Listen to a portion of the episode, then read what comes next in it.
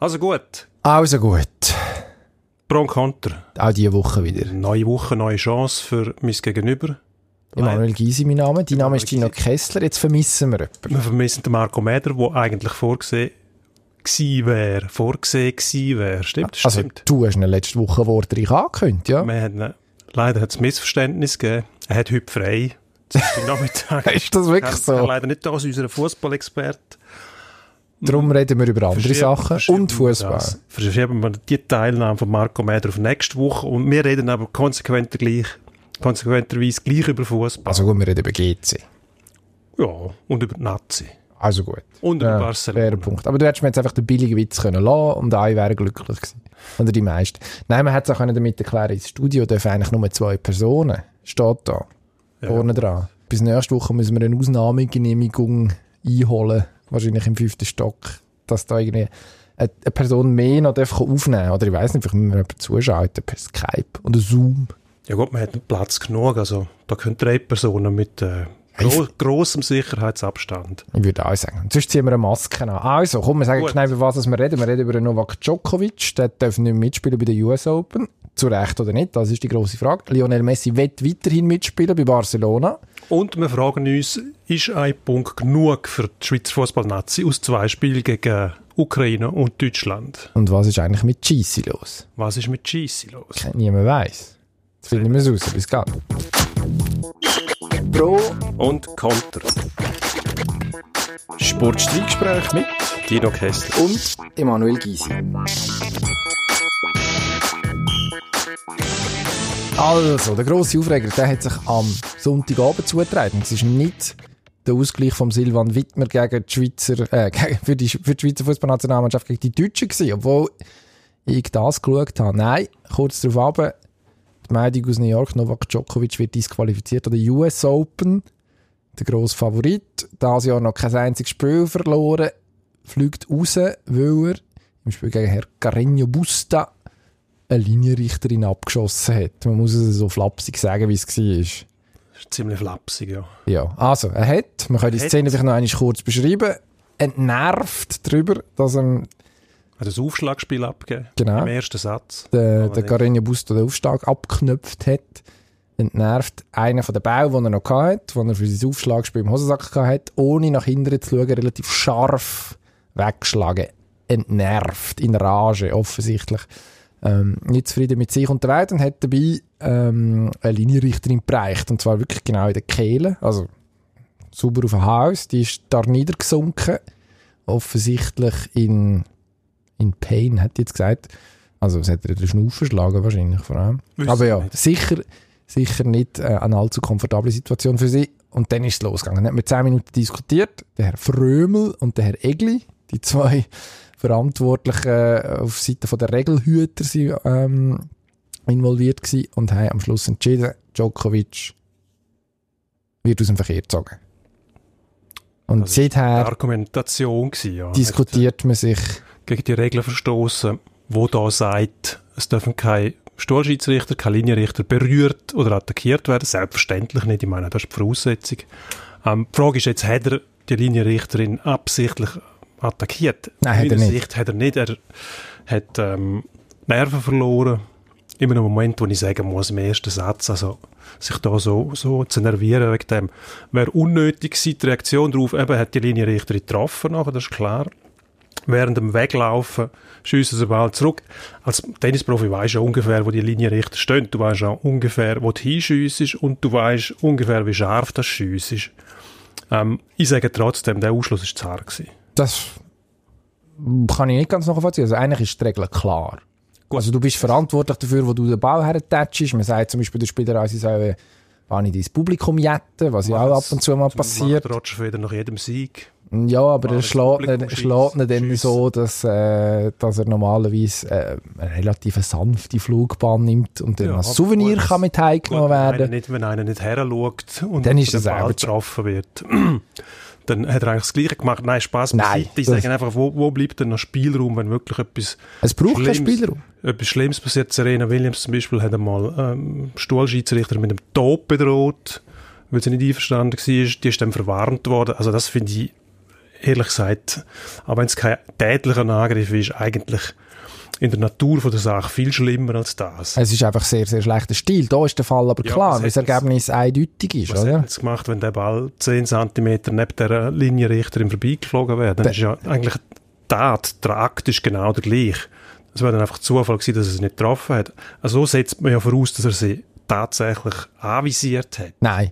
Was er gemacht hat, ist, er ist völlig rücksichtslos vorgegangen, oder? Er hat, Absolut, ja. er hat, er kennt die Regeln, er weiß, er sollte schauen, dass er niemand bereicht. Das, die Regel hat man ja nicht ohne Grund. Also, Tennisball, wenn der mit ein bisschen Zug kommt, tut schon ein bisschen weh. Ähm, es, es, es gibt also er ist ja abgesehen davon Wiederholungstäter, muss man dazu sagen. Also, es hat einen Fall in Paris gegeben, wo er gegen Berdich sein Racket umgeschmissen hat, wo er den Linienrichter nur knapp verfehlt hat. Dann hat es noch einen Fall gegeben, wo es um fliegende Bälle gegangen ist, ich glaube an den ATP Finals. Dort hat er, ähm, kann man sich auf Twitter mittlerweile schöne Videos zusammensuchen, an der, Pressekonfer an der Pressekonferenz nachher wahnsinnig flapsig reagiert, so nach dem Motto, ja, er hätte disqualifiziert werden, aber es hätte auch heute können schneien. Ja. Beides äh, natürlich im Nachhinein, ja, nicht so gut gealtert, die Szene. Ich weiß nicht, ob Und man das jetzt alles man kann sagen, führen- es ist- Muss man das alles führen kramen jetzt? Ja, Und natürlich. Auch wieder zum Vorwurf machen. Der Mann ist ja auch ähm, greift zwischendurch. Das dünkt mich nicht. Das dünkt mich nicht. Spricht zwar die Adriatur dagegen, stimmt. Es Ähm, dünkt mich, das er gibt Gegenteil ist der Er Fall. gibt keine gute Figur ab, muss ich jetzt sagen, mit seinen Aktionen neben dem Platz. Was auf dem Platz passiert, ist wieder etwas anderes. Und da finde ich einfach, ist das eine zarte Entscheidung. Da hätte man können sagen, du wirst verwarnt, was im Punktabzug noch einmal, dann bist du draussen. Äh, dunk, Nein. Mir ein bisschen zu hart. Nein, also die die Regel ist eindeutig. Wenn du bereichst, ist es so weit. Das ist wie, äh, keine Ahnung, wir haben es vorher andiskutiert, im Eishockey der Höchstock, wo auch unabsichtlich den Gegner kannst bereichen, aber man sagt einfach, du bist verantwortlich dafür, dass du die Stock nicht einem ins Gesicht hineinknüppelst. Wo kommen wir da an, wenn wir das mal müssen überprüfen, oh, ist es jetzt Absicht gewesen oder nicht? Na gut, dann kriegst du zwei plus zwei Minuten und darfst weiterspielen. Ja gut, es gibt, es gibt einfach keinen Gesamtausschluss für ein ganzes Team, logischerweise, weil es eine Mannschaftssportart ist. Ja, aber nein, eine wir- wir empfindliche reden- Strafe ist es definitiv. Also 2 plus vom- 2 wir ist ja mehr als reden vom Individuum. Feld, Wald was- und Wiesenstrafe. Der, der es macht, der kriegt im Eishockey 2 plus 2 Minuten, wenn es nicht grobe Absicht ist. Das heisst, fahrlässiger Hochstock gibt 2 plus 2 Minuten. 5 Minuten gibt es, wenn einer mit dem Stock quasi in grober Absicht einen anderen verletzt. Das hat man mittlerweile so definiert, damit man nicht jeden muss vom Feld stellen sofort. Und da finde ich auch, wenn er jetzt zielt hätte auf die Linienrichterin oder sogar das Record nachher geschmissen hätte, wäre es etwas anderes gewesen. Aber quasi im Frust in den Ball hinwegschiessen und dann trifft sie halt per Zufall. Da müsste es noch ein bisschen Spielraum geben, dass man sagen könnte, schau jetzt mal, lieber Nolle, so etwas machst du noch einmal dann fliegst du vom Platz, egal was für, für ein Turnier das es ist. Das finde ich nach wie vor zu hart, dass er sofort draussen ist. Okay, Auch wenn es das Argumentationsrecht gibt ja, dass man sagt, irgendjemand wird berührt, aber es war ein Ball. Gewesen. Also hat sie ja nicht tätlich angegriffen im Sinne von, er ist zu einer hergelaufen und hat sie geschüttelt. weil Ja, nein, für das gibt es ja seiner, keinen Grund. seiner Meinung nach einen- irgendeinen einen Entscheid getroffen hat, wo er nicht einverstanden war. Eben, er war frustriert über sich selber und ist zu wenig vorsichtig. Und da sollte man irgendwie mit Fingerspitzengefühl dahinter. Was jetzt passiert, ist natürlich ähm, nicht nur erstaunlich, sondern auch schade, muss ich sagen. Weil jetzt wird die Tenniswelt noch mehr in, in zwei Lager gespalten. Pro Djokovic, pro Federer, Nadal. Das ist gar nicht nötig. Was, was der Sport im Moment braucht, ist ähm, irgendetwas Vereinigendes, dass er wieder Ruhe aufkommt und nicht noch mehr Kontroversen. Gut, aber da ist ja der Djokovic der Spalter in Person. Also ich meine, wer hat jetzt die neue Spielervereinigung zum Beispiel angezettelt, wo niemand genau weiß, was sie eigentlich soll bringen? Zum Beispiel gegen Willen von Federer und Nadal. Du hast ganz am Anfang gesagt, als Tennisspieler weißt du ungefähr, wo du auf dem Platz stehst und wo der Ball herknallst. Du kannst ungefähr vermuten, wo der Linienrichter oder die Linienrichterin steht. Also ja, also logisch ist es fahrlässig und das ist, also wenn du seine Reaktion gesehen hast, es gibt äh, den Winkel von, von hinten sozusagen, wo er den Ball in die Richtung von der Kamera schlägt und dann spricht die Linienrichtung und dann dreht er verschrickt und du merkst, es war nicht Absicht gewesen, aber es war einfach egoistisch gewesen und der Mann hat aber tausende von Stunden auf Tennisplätzen verbracht, er weiß ziemlich, am Schluss weiß er schon ziemlich genau, was er macht. Es ist ihm einfach wurscht. Es passt zu seiner zu der Figur, die er abgibt im Moment. Also ich meine, die Adria-Tour zum Beispiel, wo er ultimativ, also ja, ich weiß nicht, viel e- egoistischere Figur findest du wahrscheinlich im Sportzirkus im Moment nicht. Wenn eine Adria-Tour eigentlich zu deinem persönlichen Vorteil versuchst zu organisieren, nachher längst noch rein, läuft offensichtlich nicht so, wie es sollte, musst sie abbrechen. Am Schluss sagst du aber, ich würde alles wieder gleich machen und die Leute sehen mich als Sündenbock. Also ich meine, und jetzt tut er sich wieder als Opfer, als Opfer inszenieren dabei, weiss er. Also ich meine, der diskutiert dort zehn Minuten da- über das- etwas, was nichts zu diskutieren jetzt gibt. Also, das stimmt jetzt also nicht. Als Opfer hat er sich nicht hergestellt. Natürlich, hat er Also- zehn Minuten lang versucht zu verhandeln, nicht müssen vom Platz zu versuch- gehen. Natürlich versucht man sich dort rauszuschwätzen und mindestens mal zu diskutieren, was er ja auch gemacht hat.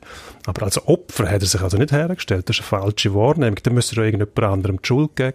Die Ja, also ist Das nachher er irgendwie abgeschwirrt, hat irgendwie gefunden, ja, er müsse jetzt da Lehren, ähm, Lehren daraus ziehen dabei. Also eben, ich meine, es ist nicht das erste Mal, wo ihm das passiert. Nein, das ist das einfach das erste Mal, wo er jemanden Das bereicht. stelle ich gar nicht in Abrede. Was er auch nicht hätte sollen sagen, ist, dass die ist ja nicht im Spital gelandet zum Beispiel. Das Sehr ist eine dumme Aussage. ein Argument, das eigentlich ja, nur dazu führen kann, dass man sagt, jetzt musst du erst recht raus. Ich sage einfach, die Tat selber finde ich jetzt nicht so wahnsinnig. Natürlich sollte es nicht passieren, aber wenn der Ball 10 cm vorbeifliegt, dann passiert gar nichts. Das ist der Unterschied. Und es ist keine, keine vorsätzliche Attacke gewesen. Es ist keine vorsätzliche Attacke. Man hätte sich das Ganze können sparen. Ich finde, da hat wahrscheinlich auch noch ein Schuss Ablehnung grundsätzlich mitgespielt. Das, ich will jetzt keine Verschwörungstheorie starten, aber irgendwo hat man bei dem einfach das Gefühl, es mag überhaupt nicht mehr leiden. Und das ist richtig, wenn man sein Verhalten neben Platz ähm, beurteilt, analysiert, aber nicht, wenn es um den Sport auf dem Platz geht. Ich bin einverstanden. An der Tour muss man dort sagen, da haben auch noch andere mitgemacht. Also Zverev zum Beispiel, kein Deut besser, der sich nachher sogar noch verwutschen lassen hat, wenn er während der Quarantäne, wo er hat nicht rein sein, glaube ich, irgendwo in Ausgang. in Monaco verwünscht worden. Ja, natürlich, das steht außer Frage. Wobei, also organisiert hat sie, organisiert hat sie der Djokovic, die Adria Tour. Das muss man sagen. Und ist am Schluss uneinsichtig gewesen, was die ganze Geschichte angeht. Was, also, was ich nicht ganz verstehe, warum sollten die US Open ein Interesse daran haben, den Djokovic auszuschließen? Also, das ist ja das Zugpferd. Federer und Nadal sind nicht da. Mit einem Sieg in New York würde sich der 18. Grand Slam-Titel holen, wäre das Rennen nochmal enger. Also, das ist eigentlich ein, äh, ein Erzählstrang, den man ja aus Sicht vom Veranstalter wett. Also, warum, was man jetzt dort sagt, man hat ihn eh schon auf dem Kicker, das sehe ich nicht ganz. Ich sehe es einfach so, dass die Tenniswelt, die sich ja immer so super und glatt gibt, die Heilwelt, schön mit den weißen Krägeln und so weiter, nichts darf schief gehen, alles ist äh, sauber und glatt bügelt, dass man sich dort gegen einen wehrt, der ein bisschen Kontroversen auslöst und sich ab und zu nicht so verhalten, wie man sich das in dem Zirkus wünscht, was ich ab und zu sehr heuchlerisch finde. Also man hat früher auch Spieler gehabt, die öfters mal auf den Putz gehauen haben, ich erinnere da an McEnroe, den haben allerdings alle sehr gern gesehen, weil eben genau das Leben im Bude gebracht hat. Ist, glaube ich, in Australien einmal von einem Turnier, von einem Grand Slam ausgeschlossen worden. Aber ich meine, der hat dort minutenlang Der Schiedsrichter beschimpft. den Schiedsrichter beschimpft. Also, ich glaube, er hat einfach heimgehen dort. Sehr lustig zum Schauen. Okay. Ähm, was das jetzt nicht war, ist natürlich, oder? Es ist ein verbal Angriff, wenn es nicht gerade wie bei der Williams Todesdrohung ist. Einfach nur äh, ein Streitgespräch finde ich eigentlich noch witzig, wenn so etwas passiert und man schleift dabei. Tätlicher Angriff ist etwas anderes, aber das ist eben kein tätlicher Angriff gewesen, sondern einfach blöd gelaufen, sage ich. Blöd gelaufen, aber der Fall ist klar. Müssen wir nicht darüber diskutieren. Gut haben wir es gemacht, mehrere Minuten lang. Nein, also, ich weiss nicht. Auf eine Art ist es ja schade, dass tatsächlich die, die Grand Slam-Jagd jetzt durch so etwas entschieden wird. Aber wahrscheinlich macht das dann den Unterschied eben zwischen dem grössten von allen Zeiten aus und einem einfach extrem guten Tennisspieler. Das eben die Nerven verliert in so einem Moment. Ja. Also, Gut, Apropos grosse Sportler. Fußball-Nazi. Wir haben zwei Nations League Matches gehabt, die vergangene Woche. In der Ukraine, in Lemberg. Und in Basel im Jockeli gegen Deutschland. 1 zu 1 Insgesamt- ist ausgegangen. Insgesamt einen Punkt haben wir gehabt. Ist man zufrieden mit dem? Nein, pff, jein, oder? Also wahrscheinlich ist es furchtbar äh, kompliziert. Also gegen die Ukraine hat man zum Teil grobe Fehler gemacht, hat äh, sich das eine oder andere Mal verwutschen. Gegen die Deutschen hat man sich je länger, je besser in den Match hineingebissen. Aber was man muss sehen, ich meine, es ist Deutschland B oder B1,5 gewesen. Also Bayern-Spieler nicht dabei, ein Havertz nicht dabei. Ist ein bisschen die Frage, was man sich genau kann einbilden auf das. Ich stelle mir nicht mal die Frage, was mir erstaunt, immer wieder bei dieser Schweizer Nazi, ist das gegen Gegner, wo man, wo man gewinnen sollte, wie die Ukraine zum Beispiel, oder mindestens besser aussehen sollte, eigentlich nicht viel läuft. Das ist so ein bisschen der Schweden-Achtelfinal-Effekt. Wenn der Druck da ist, dann geht nichts. Gegen Deutschland hat man eigentlich nichts zu verlieren, egal welche Mannschaft kommt, da kann man immer nur gut aussehen. Und dann geht es besser, obwohl die Deutschen am Anfang eigentlich überlegen gewesen sind, es 2-0 verpasst und gegen Schluss gegen den Schluss hat man müssen sagen, sind die Deutschen gut davon gekommen. Am Schluss hat man ja. dann können gewinnen, ja. Hat man können gewinnen, das ist irgendwie ein mentales Problem, dass man vielleicht zu wenig Spieler hat, wo, wo ähm, die mental Stärke haben und die Eiseskälte, dass man einmal gegen einen, gegen einen Gegner, wo man gewinnen muss, einfach überlegen auftritt und den wegputzt. Hm. So, hm. die Ukraine hat man eigentlich erwartet, dass mehr rausschaut als eine Niederlage. Ja, wir, also ich an meiner, von meiner Stelle habe behauptet, dass, glaube ich, ein 2 oder ein 2-1 gäbe es für uns. Falsch denkt. Wir haben halt, wenn man den Chuck anschaut, der strahlt die Überlegenheit aus und das Selbstbewusstsein. Aber ein Haufen andere nicht. Die kommen dann erst aus dem, aus dem Schneckenhäuschen raus, sage ich mal, eben wenn sie nichts zu verlieren haben. Sprich, eben gegen die Deutschen spielst, ist es auch für, für mental schwächere Spieler einfacher, zu sagen, ja gut, heute kann ich falsch machen, was ich will, die sind einfach besser. Hingegen die Ukraine, wo man vielleicht schlagen sollte, dann wird es schwierig, dann ist der Druck grösser, der Emotionaldruck, ähm, um eben die Leistung zu bringen, die man bringen müsste. Hat mhm. vielleicht mit dem etwas so, ich bin nicht sicher. Ich sehe das noch immer wieder, ein Strickmuster, was es häufig gibt im Sport.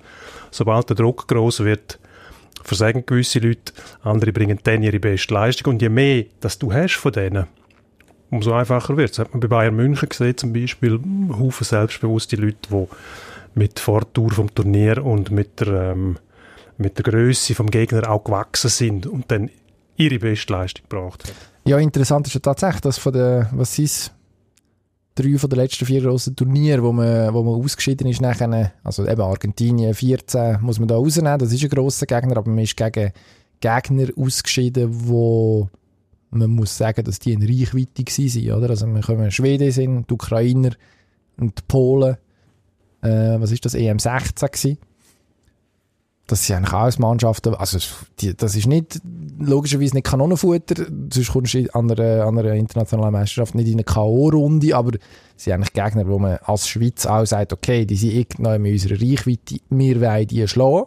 Das klingt dann logischerweise auch nicht immer, aber dass es im Prinzip durchs Band nicht klingt, ist bemerkenswert, finde ich. Jetzt kann man sagen, gut, ja. die Ukraine von 2006 hat mit der Ukraine für 2020 wahrscheinlich insofern nur noch etwas zu, dass das der Herr Shevchenko jetzt Nationaltrainer ist bei den Ukrainer und dort auf dem Platz gestanden ist. Immerhin schießt er kein Penalty mehr. Ja, Gott sei Dank. Gut, das hat ja dort auch keine Rolle gespielt. Muss man sagen. Aber ja, ich weiß nicht. Ich, ich tue mich noch ein bisschen schwer, weil es einfach auch eine komische Phase ist in dieser Fußballsaison. Irgendwie unmittelbar nach dem Ende von der verlängerten Meisterschaft, irgendwie in dieser Pause in, man weiß auch nicht, zum Beispiel jetzt bei den Deutschen, eben, also, es ist logisch, es ist für alle gleich, aber man weiß nicht genau, wo stehen die überhaupt. Der Jogi Löw hat dann auch gefunden, man hat hinten raus so ein bisschen, mm, ja, die zweite Luft nicht unbedingt bekommen.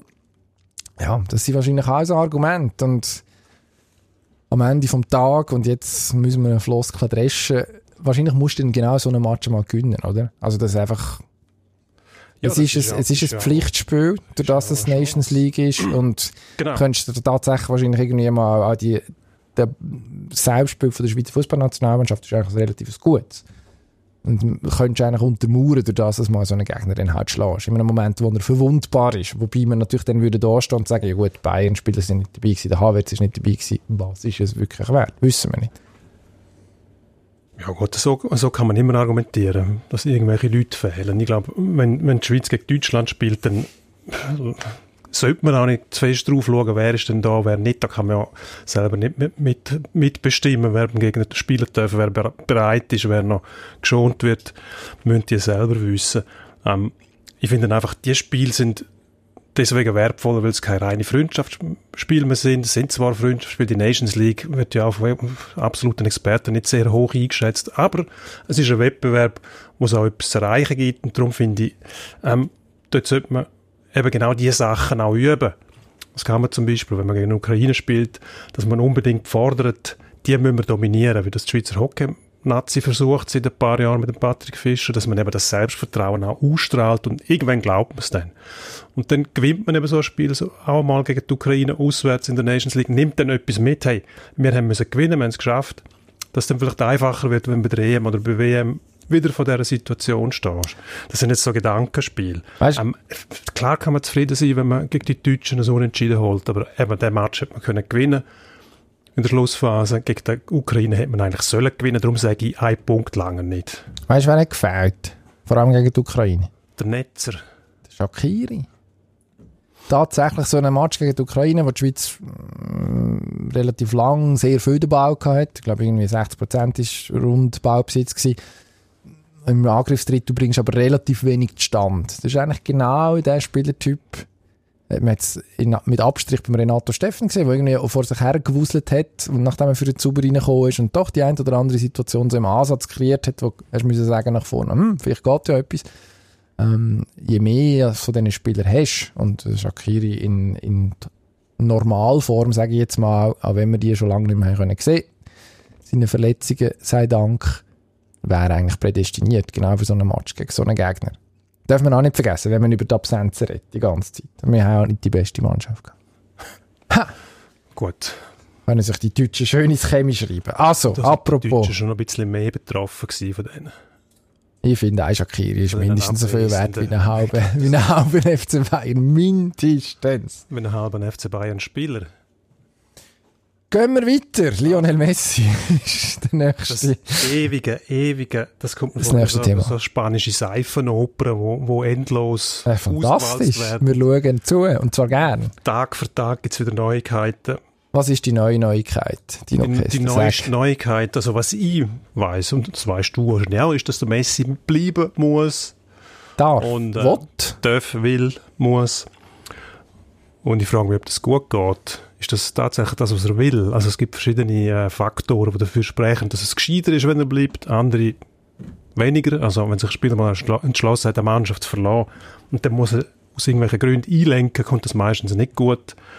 Von der FC Barcelona würde es bedeuten, dass er, wenn er geht, nächstes Jahr keine Ablöse gezahlt wird, was er dem Verein auch gut tun würde. Geld bekommen. Also ein bisschen klamm sind es schon, ja. die Guten. Ja. Aber das ist, also die Ablöse, die für einen Messi bekommst, die ist, steht in keinem, in keinem Vergleich egal, wie hoch die ist. Also die 700 Millionen, die ja reingeschrieben sind, der Vertrag pro forma, da dort etwas steht, weil in Spanien muss das. Logisch, das wäre viel, so viel würden sie aber so oder so nicht sehen.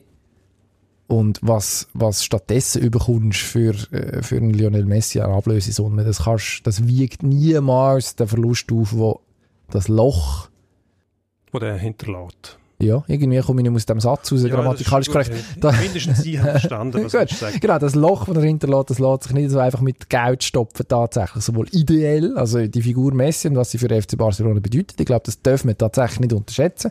Auch wenn natürlich niemand größer ist als der Club, aber ich glaube, der Messi ist etwa gleich groß.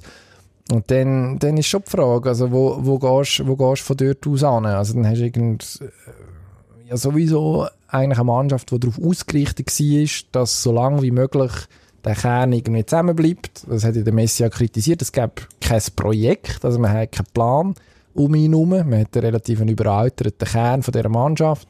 Ja, aber da ist er ein Teil des Problems. Das stimmt das, natürlich. Also ist er immer noch. Versucht er sich als Teil von der Lösung anzubieten. Er muss Teil von der Lösung sein. Nein, muss er nicht. Doch. Wenn, wenn du wenn du einem Einzelspieler so viel Macht überlässt und er schart so quasi seine Kollegen um sich, wie der, wie der äh, Suarez zum Beispiel. Vidal, Vidal ist auch so einer Wo seine Kumpel sind, die dann auch quasi Spielgarantien kriegen, hat es geheißen. Das kann in einer Mannschaft eigentlich gar nicht funktionieren. Natürlich ist die Qualität so groß von diesen Leuten. Will ich gar nicht in Abrede stellen. Suarez, Vidal, die haben ihre Qualität, Messi sowieso. Aber wenn eine Mannschaft so funktionieren muss, dann kann das nicht aufgehen.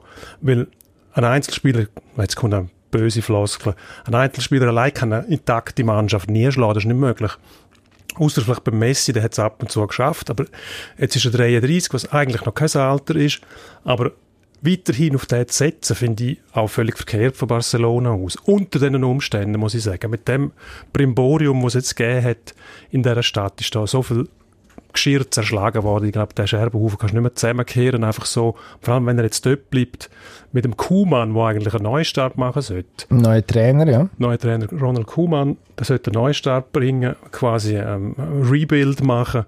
Und dann ist der Messi noch dort, wo wahrscheinlich kaum auf seine Privilegien wird verzichten. Das ist die grosse Frage. Also eigentlich ist es einfach, das wird schwierig. was man kann sagen ist, es ist schlecht gemanagt bis jetzt, weil man Messi das Gefühl hat, man hat zum einen keinen Plan und man zum anderen allenfalls, es ist dann einfach sehr viel, was erzählt wird, allenfalls zu viel Macht gegeben hat. Also man hat sehr von ihm profitiert. Also was hat man viermal Champions League gewonnen mit dem irgendwie zehnmal Meisterschaft. Absolut. Also das, ja, da muss man, glaube ich, nicht allzu lange darüber diskutieren, über die Bedeutung von Lionel Messi für den FC Barcelona. An und für sich, ein gut geführter Club, schafft es, und ich meine, ein gut geführter Club, der vor allem auch die monetären Möglichkeiten hat, schafft es dann auch, so einen Spieler irgendwie rechtzeitig ins Boot zu holen, zu sagen, schau, das ist unser Plan, du hast die und die Rolle und vor allem, wenn du bleibst und das mitträgst, hast du die Möglichkeit, tatsächlich als einer der grössten aller Zeiten in Geschichte einzugehen. Jetzt kann man sagen, ist er vielleicht schon, aber ich glaube, wenn du tatsächlich der Spieler bist, wo, wenn einer Barcelona sagt, jeder Messi denkt,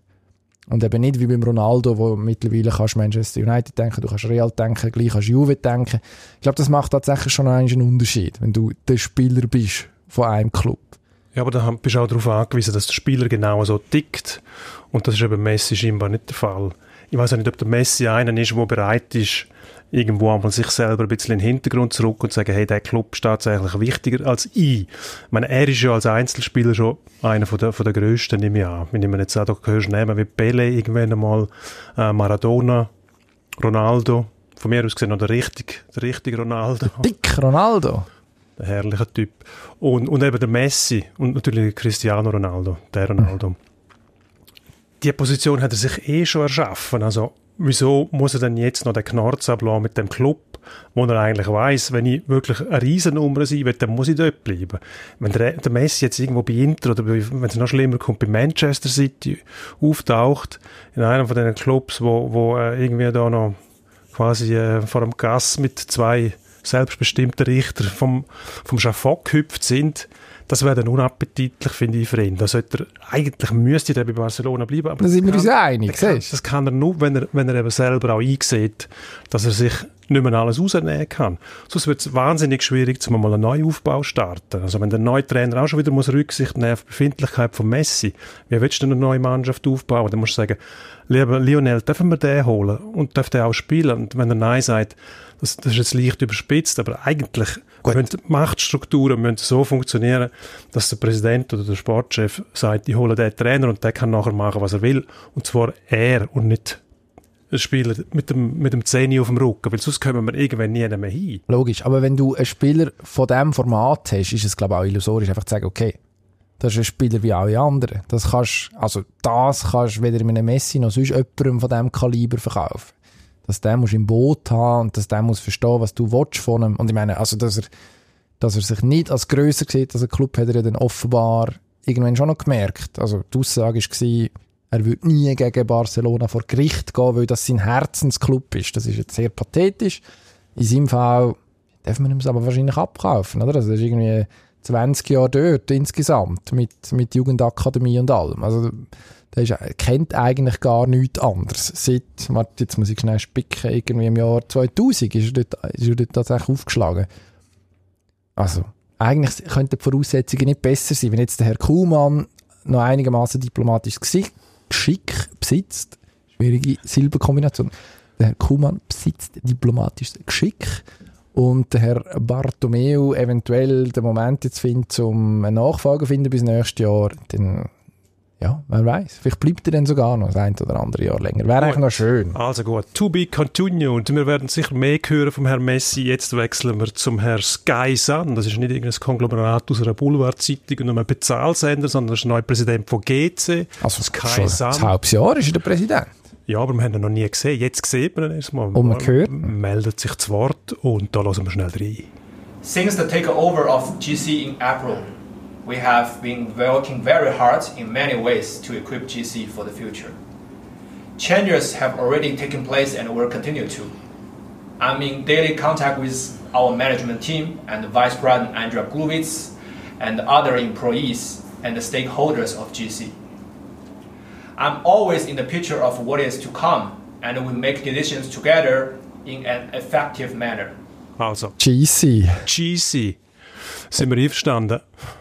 GC. Ja, Die Englisch, der Englisch ich weiß nicht, ob man das jetzt in Zukunft, in Zukunft so muss nennen. Also der Herr San, wie man ihn wahrscheinlich muss nennen, der kündigt, äh, nachdem doch schon das eine oder andere sich geändert hat, noch mehr Veränderungen an. Ich weiß nicht, ob es einfach heisst, dass man jetzt noch mehr Portugiesen und noch mehr Spieler aus Wolverhampton hat. Und was das denn für GC bedeutet. Mir macht es ein bisschen Sorgen tatsächlich. Also jemand, der eigentlich mit GC relativ wenig am Hut hat. Also GC ist mir jetzt, das, ich glaube, das dürfen wir in diesem Format sagen, immer so ein bisschen der, als der, als der reich snobistisch und so hat man sich ja selber auch gerne gesehen, wenn man, wo man erfolgreich war, Club aus Zürich, wo die Geldsäcke ja. das Geld parkieren.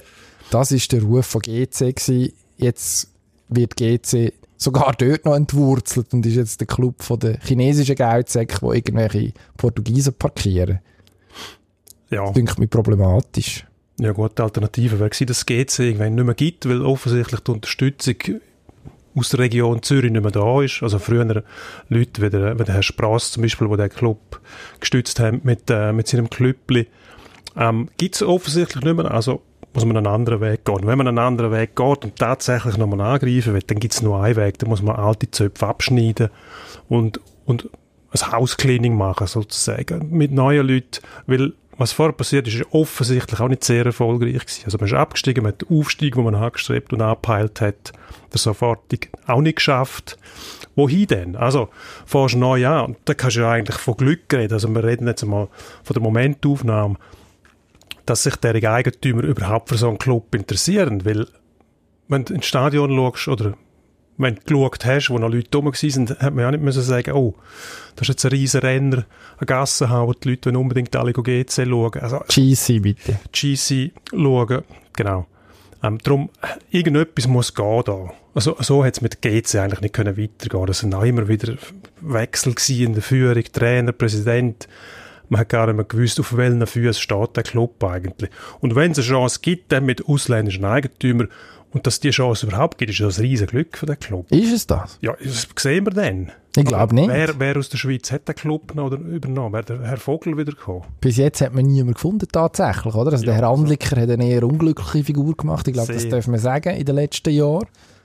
Man muss aber auch sagen, er hat immerhin, ist immerhin hergestanden und hat etwas probiert der Zürcher Geldadu hat dann da irgendwie in einem Oberaargauer Bauunternehmer Türen aufgemacht. Das, ich weiß nicht, das ist die längste Zeit eine relativ spezielle Konstellation gewesen. Die ist jetzt noch spezieller, weil jetzt hat man tatsächlich, also man hat ja jetzt eigentlich ein Konstrukt und es tut mir leid, es ist ja dann behauptet worden, es sind genau Verschwörungstheorien um das GC herum, dass die Verbindung von dem Fosun-Konzern zum Jorge Mendes über Wolverhampton, wir haben es an dieser Stelle schon einmal diskutiert, ja, das ist alles ein Hirngespinst. Jetzt kommen einfach sehr viele Portugiesen und ich glaube drei, wir haben jetzt den neuesten Stand nicht, ich glaube mittlerweile sind es vier äh, Spieler, die von, direkt von den Wolverhampton Wanderers zu GC kommen. Ähm, die versprechen sich oft FIFA, etwas die, von denen, oder? Ja, die sollen dort shooten, oder? Auch für die Spieler versprechen. Die sind in einem Jahr weg. Das ist möglich, ja, aber in dem Konstrukt ist ja eigentlich, die Quelle versiegt nicht mit dem, mit dem Sportchef. Dann sind wir einen neuen Portugies über. Ja, das spielt doch keine Rolle. Schlussendlich musst du einfach wieder aufsteigen und die dann wieder irgendwo in der Super League zementieren, dass ähm, wieder präsent bist. Aber irgendwo, ah. zuerst, zuerst musst du den Schritt mal schaffen. Aber zu welchem Preis willst du das schaffen? Was, was ist denn die Alternative, dass GC nicht mehr gibt? Nein. Also GC ist ja irgendwie haben sie den Rang immer gefunden, bis jetzt, tatsächlich. Wow. Ja, ist es so. Gut, also GC existiert bis heute. Abgestiegen sind sie noch nicht ja. so oft in den letzten das zehn Jahren. Aber abgestiegen ist der FCZ, abgestiegen ist der FCB, abgestiegen ist IB zwischen ihnen. Also wer ist schon nicht abgestiegen? Der FC St. Gallen ist ja, mehr als eine Stunde das, gewesen, hat jetzt das Meisterschaft mitgespielt. Das sind ganz andere Zeiten jetzt. Also der FCZ hat noch nicht lange mit, mit einer Super League Mannschaft in der Challenge League gespielt, weil es Möglichkeiten hatten, um die Spieler bei der Stange zu behalten. Im Normalfall kannst du das heute nicht mehr machen, da verreisen die Spieler sofort, selbst in der Schweiz. Bei GC hat man gesehen, was das anrichtet, wenn du nicht sofort den Wiederaufstieg schaffst. Dann bist eigentlich quasi mit einem, schon mit eineinhalb Füßen in der Challenge League und dort willst du eigentlich so schnell wie möglich nur etwas nehmen, wieder weg. Mhm. Darum, irgendwo muss etwas gehen bei dem GC. Und der, der Besitzerwechsel hat jetzt mindestens mal ermöglicht, dass Spieler wieder zu dem Club kommen. Vielleicht mühen sie oder sie werden hin und her geschoben. Ob es dann freiwillig gegangen wäre, ich weiß nicht, ob an die Kaliber, ich sage jetzt denen einfach mal Kaliber, sind es wahrscheinlich nicht, aber irgendwo haben es doch gewisse Stellen werden. Ob an die hergekommen wärst, wenn du noch mit dieser ganzen Chaos-Regierung unterwegs gewesen wärst vorher, dann wäre es wahrscheinlich eher schwierig geworden. Und dann wäre GC irgendwann selbst in der Challenge League im Mittelfeld versunken. Also Chaos-Regierung Regierung, finde ich jetzt ein grosses Wort. Also Sportchef, da vorher Sportchef ist. vorher im, im, äh, im B, habe ich sagen, in der Challenge League in dieser Saison, wo man nicht so weit weg war vom Kurs. Also der Aufstieg hat die neue Führung verpasst, muss man dazu sagen. Sportchef war der Freddy Bickel gewesen. Dem kann man viel äh, gemeine Sachen nachher sagen und hat äh, zweifelhaften Musikgeschmack meiner Meinung nach. Aber zum Beispiel haben wir da an dieser Stelle auch schon drüber geredet, dass er zum Beispiel an diesen IB-Meistertiteln am Schluss gleich auch noch einen Anteil gehabt. Also der viel beweinte Abgang vom Guillaume Waro, den gibt es nur, weil Freddy Bickel damals den Waro gehabt hat. Und da gibt es ein paar so Kandidaten. Also der hat schon ungefähr gewusst, was er tut. Und bei GC, ich glaube, wenn du sagst, es ist niemand schauen am Schluss, oder sehr wenig Leute, das stimmt. Nur die Frage ist, wer will elf gesichtslose Portugiesen schauen? Das würde ich dann schon auch noch gerne wissen. Also, ich weiss Ja, nicht. Also dann musst du dann schon Meister werden, dass, ich, dass es irgendjemand interessiert. Ich glaube, die Gefahr ist da, dass am Schluss zu einem Vehikel wird, wo irgendjemand seine, seine Leute lässt spielen weil das für seine wirtschaftlichen Interessen gut ist. Die Ja, gewinnen nämlich auch Wert. das ist durchaus möglich. Also, Aber wer soll das Stadion- schauen? Ich habe nicht gesagt, das Stadion wird voll. Ich habe mich gefragt, in einer früheren Sendung, warum machen die das? Und zu Recht, eben, das Interesse ist ja nicht da. Wir können keinen GC-Fan beleidigen, aber wenn es so viel gibt, wo sind denn die jeweils, wenn das Stadion angeschaut Gut, sie hast? müssen ins letzte Grund über, das passt ja zum Teil auch also, nicht. Also kranke Diskussion, oder? Wegen dem Stadion, das ist einfach eine Infrastruktur. Mehr nicht. Da muss man das Beste daraus machen. Aber wo sind denn die Leute, die grosse Unterstützung? Die ist einfach nicht mehr da gewesen, weil man einen Haufen falsch gemacht hat. Und jetzt fährt man neu an und versucht es auf dem Weg. Ob dann die Leute wieder kommen, pff. Das ist die Sieht grosse Sieht Frage. ja beim FCZ, jetzt muss man ehrlich sein, auch nicht viel besser aus. Es sieht besser aus, aber viel besser. Also der letzte Grund ist nicht voll. Und dann heisst es immer, ja, es ist der letzte Grund, es ist kein Fußballstadion. Stimmt papa. natürlich. Stimmt natürlich. Ja. Aber die Frage ist schon, wann können wir wieder FCZ gegen GC schauen? Das nächste Zürcher Derby. Da freue ich mich drauf. Vielleicht im Göppen mal. Oh, wäre schön. Über den Göpp reden wir nachher auch noch geschwind. Aber jetzt Gut. müssen wir noch über die Formel 1 Jetzt schwätzen, reden wir schon über die Formel 1. sehr, sehr genau. viel Fußball haben. Am Wochenende hat es geklopft und tätscht plötzlich. Der Herr Ja. Gasly am Schluss auf dem Podest gelandet und niemand Gasly- weiß warum. Gasly gewinnt. Klär uns Mal, auf. Jeder weiß warum. Gasly gewinnt vor dem Sainz und vor dem Stroll. Das ist ein Podest, wo man so sich gar nicht können vorstellen dass das möglich wäre, weil grundsätzlich immer beide Mercedes vorne sind oder in der Mitte noch der Verstappen. Und ähm, in dem Rennen ist, ist ein Haufen passiert. Es hat Unfall gegeben, Safety Cars und Fehler sind passiert. Hamilton mit seinem Mercedes früh in Boxengasse rein und ähm, hat äh, 10 Sekunden Stop- und Go-Strafe gekriegt und das hat schon gelangt. Ist auf dem letzten Platz gewesen, nachher hat er müssen aufholen, ist zwar noch bis auf den Sieb gefahren, aber gewonnen haben andere. Und da hat man mal gesehen, was passiert, wenn du Auto vorne hast, wo mit gleichen Waffen kämpfen. Also der Gasly im, im Alpha Tauri, den äh, McLaren und ähm, Racing Point, wo alle ungefähr, sagen wir es mal, auf eine Runde raus, ungefähr im gleichen Zeitfenster liegen. Dann hast du nämlich spa spannendes Racing, du hast Übermol Überholmanöver, du hast Positionskämpfe und nicht immer das vorne wegfahren. Also eigentlich hat die Formel 1 können erkennen, wenn wir wollen, spannende Wettkämpfe haben, dann müssen wir alle mit der gleichen Waffe kämpfen lassen, un ungefähr. Und das wäre eigentlich die Idee auch von der neuen Auto, wo man aber jetzt erst ein Jahr später sieht, wegen der Covid-Krise, wo man nämlich die Aerodynamik so stark eingebremst hat, dass man dort nicht mehr viel kann kann. Beim Motor ist es noch ein bisschen etwas anderes, aber solange man die, die Leistungsdichte nicht herbringt an der Spitze, wird es so bleiben. Wir werden das nächste Rennen sehen. Ähm, in Mugello, glaube ich, eine Strecke, die wir noch nie gesehen haben in der Formel 1, sehr eine interessante Strecke, aber dort wird Mercedes mit den aerodynamischen Vorteil plus Motorisierung wieder vorne wegfahren. Und dann kann man den Hamilton bewundern, der ein sehr guter Fahrer ist, aber einfach einer, der vorne wegfährt, die anderen versuchen irgendwie noch hinten und Prosa zu kämpfen, das kann eigentlich nicht der Sinn von einer Meisterschaft sein. Aber das, was im Monza passiert ist, das ist der Sinn von einer Das ist das Meisterschaft. ewige Problem, das wir äh, schon länger bejammern, dass in dieser Formel 1 einfach die Abstände gross sind und Ferrari offensichtlich nicht in der Lage ist, mit dem vielen Geld ein vernünftiges, ein vernünftiges Auto herzustellen. Hat Das dann, ist, ist, dann, das ist sehr schön auf den Punkt gebracht. ist, ja. dann, ist dann der Gasly, weiß nicht, der Beste von denen, die ein nicht so gutes Auto haben? Der, richtige Sieger sozusagen von dem Er Rennen. sicher der richtige Sieger gewesen, hat aber auch die Chance genutzt und er ist halt aufgrund, weil er vor dem, vor dem äh, Safe, von dieser Safety-Car-Phase noch einen Boxenstopp gemacht hat, den Reifen gewechselt hat, während der Safety-Car-Phase nicht hat rein müssen, hat es halt vorher gespült. Aber nachher müsste eigentlich so sein, dass man erkennt, man muss, man muss einen Wettbewerb schaffen, wo alle eine Chance haben. Sonst wird die Formel 1 über Tour nicht können existieren. Nur von Ferrari allein lebt man nicht. Mercedes allein lange auch nicht. Gott Ferrari, wenn sie so weitermachen. Ja. Also Unterhaltung ist garantiert, das, das ist hervorragend. Das ist Debakel, das Mal sind sogar beide ausgeschieden. Der Vettel hat irgendwie ein Feuerchen hinten mhm, hat unangenehm ausgesehen. Und der Leclerc hat sich irgendwo in den Reifenstapel verabschiedet. Der hat das Auto verloren, der Parabolika, ja. Unangenehm. Sehr. Unschön. Also im Prinzip kann die Formel 1, wir können, es ist eigentlich unser Steckpferd, oder? Die Leute müssen gar nicht mehr hören. Formel 1 und der europäische Fußball kann man nur noch retten, indem man ungefähr gleich lange Spiele schafft. Mindestens irgendwie, dass es einen, Grund, einen Grundwettbewerb gibt. Ja, wäre eigentlich die Idee. Aber Schon, natürlich die, die vorne sind, sind an dem Gedanken nicht sonderlich interessiert. das ist das Problem und die haben Macht. Dass es so bleibt, wie es ist. Genau. Gut. Aber wer kämpft für die Armen und Besitzlosen? Wir. Das in diesem Blödeli-Podcast. Auf zum Endspurt. Endspurt. Apropos kleine, grosse und überhaupt, der Alex Frey ist nach seinem Abgang beim FC Basel jetzt plötzlich in der Ostschweiz auftaucht. Auftaucht. Vielleicht taucht er nicht auf. Auftaucht. Er trainiert ja. neu den FC Wil, also Roschade, das Forza von Wil auf Basel, frei, Basel 21 zum FC Wil. Gute Idee. Gut, die Atmosphäre war ein bisschen frostig für ihn in der Ostschweiz. Ist auch schon auspfiffen worden während Länderspiel in St. Gallen, glaube ich. Gute Idee, darum, weil er sieht, als Trainer, relativ junger Trainer noch, sich wirklich in das Metier hineinzukämpfen und zuerst mal klein anzufangen, finde ich hervorragend. Ich finde Frey ein guter Typ. Ehrgeizig, Durchsetzungsvermögen ist da, der wird das schaffen. Oder meinst du nicht?